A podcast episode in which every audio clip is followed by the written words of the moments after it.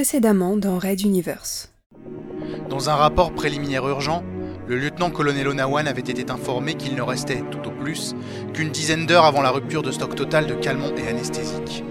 Je sais que vous avez mobilisé les quelques caisses de gaz incapacitants de l'armurerie. Correctement utilisées, nous pourrions gagner plusieurs jours. C'est possible, commandant. L'expression du lieutenant-colonel changea subtilement. Le praticien savait qu'elle avait confiance en lui, et il jouait là-dessus. On ne pouvait décemment pas mettre en danger tout le personnel médical du vaisseau avec une attaque en force.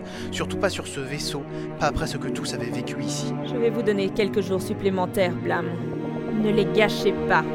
Les premières grenades lacrymogènes fusèrent alors dans les corridors, immédiatement suivies de soldats et miliciens en masque à gaz. Nous nous reverrons plus tard. Allez-y. Les deux soldats qui maintenaient le médecin le montèrent à l'arrière du véhicule, prenant bien soin de s'asseoir de chacun de ses côtés. Onawan regardait les journalistes filmant la scène, avidement. Red Universe.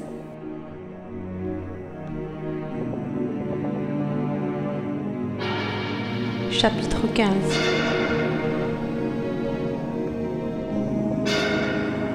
Fantôme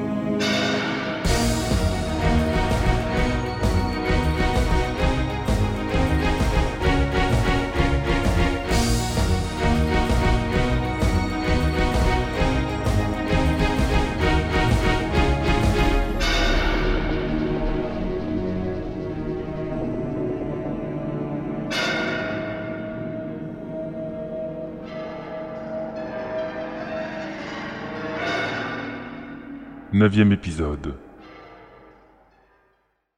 Vernek Runta marchait nerveusement en direction de son bureau, débordant de colère. Un événement dramatique se produisait à quelques centaines de mètres, et tout ce qui lui importait était que l'on réponde à ses appels. Comment Onawan pouvait-elle lui faire cela? C'était la première fois qu'une telle chose arrivait. Elle était sa sœur, ils avaient connu une réelle complicité, que ce soit avant ou après la mort de leur père. D'accord, il lui avait caché l'existence des artefacts et de l'appareil inconnu, mais c'était à la demande du général Décembre. Runta tourna sans réfléchir à l'angle du corridor menant à son bureau. Il manqua de tomber à la renverse en traversant son propre fantôme qui reproduisait une scène antérieure d'une trentaine de minutes. Sauts temporels et distorsions sauvages étaient de plus en plus fréquents ces dernières heures. Non seulement cela posait des problèmes pour la sécurité des artefacts, mais c'en devenait même horripilant en soi. Un de ces hommes était tombé à la renverse en voulant s'asseoir sur le fantôme de son fauteuil qui avait été déplacé un peu plus tôt.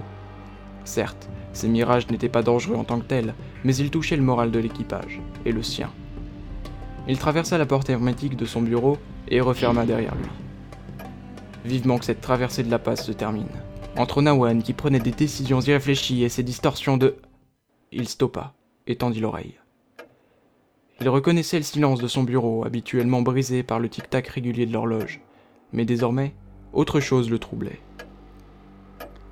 Il ne pouvait dire quoi, car l'atmosphère y avait progressivement évolué ces derniers jours.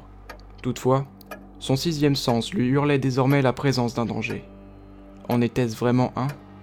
Non, c'était différent.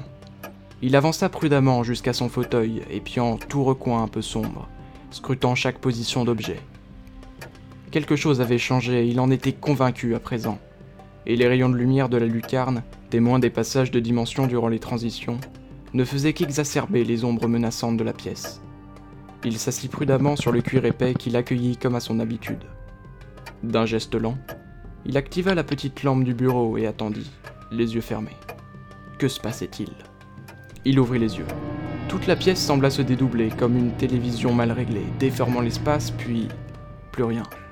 Tout redevint à nouveau trompeusement normal. Encore une distorsion. Pris d'une intuition, il se retourna face à l'horloge de son père. Elle égrenait les secondes, comme toujours. Son tic-tac régulier rythmait imperturbablement la vie de cette pièce depuis plusieurs mois maintenant. Rien d'anormal ici non plus. Revenant vers son plan de travail, Vernex se sentait désemparé. Était-ce un effet des spasmes du temps que leur offrait Magellan? Personne ne se trouvait ici avec lui, rien n'avait bougé, tout était parfaitement à sa...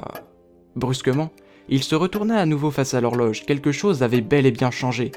Il venait seulement de réaliser que la photo de son père, de sa sœur et de lui n'était plus là. La poussière n'avait pas bougé, on voyait parfaitement la trace laissée par le rectangle de papier. Une nouvelle distorsion sauvage, violente, traversa le vaisseau. Le siège de Runta glissa, Ou était-ce lui qui s'était déplacé? Il tomba lourdement sur le sol et l'impact fut douloureux sur sa hanche. Les distorsions empiraient.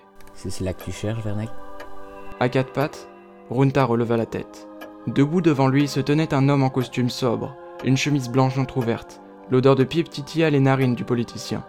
La voix fit tressaillir ses tympans. Les yeux de Runta s'agrandirent, incrédules. L'autre tenait dans ses mains la petite photo. Son regard était humide, sous le coup d'une grande émotion. Cette période de notre vie me manque, tu sais. Papa? À ton avis Relève-toi, grand ego. Laisse-moi donc t'aider. Mais comment Les illusions de la passe. Tu, tu- tu n'es qu'une illusion de mon esprit. Oui, si tu veux. Maintenant, attrape ma main. Voilà, hop Oh, tu as pris du poids. Tu n'es pas une illusion, toi, en tout cas. Bon, c'est bon de te revoir. Le politicien détailla le visage de l'homme qui prétendait être son père. Il glissa ses doigts sur ce visage dont les traits ressemblaient tant à ceux de ses souvenirs. L'autre se laissa faire, fixant à nouveau la photo. Ses yeux se baladaient sur l'image au rythme des battements de l'horloge. Ta sœur n'en fait qu'à sa tête, comme toujours. Papa, je, je, je, je ne sais pas quoi dire. L'autre sourit, posa la photo sur la table et se dirigea vers le petit meuble à côté du canapé. Il en sortit une flasque de whisky ainsi que deux petits verres et s'installa dans les coussins moelleux. Pas un mot, juste un regard d'invitation. Qui que soit ce bonhomme, il connaît parfaitement bien toutes les mimiques de mon père. se dit Runta, en allant prudemment s'asseoir aux côtés de son invité, proche de la trappe cachée contenant revolver et chargeur.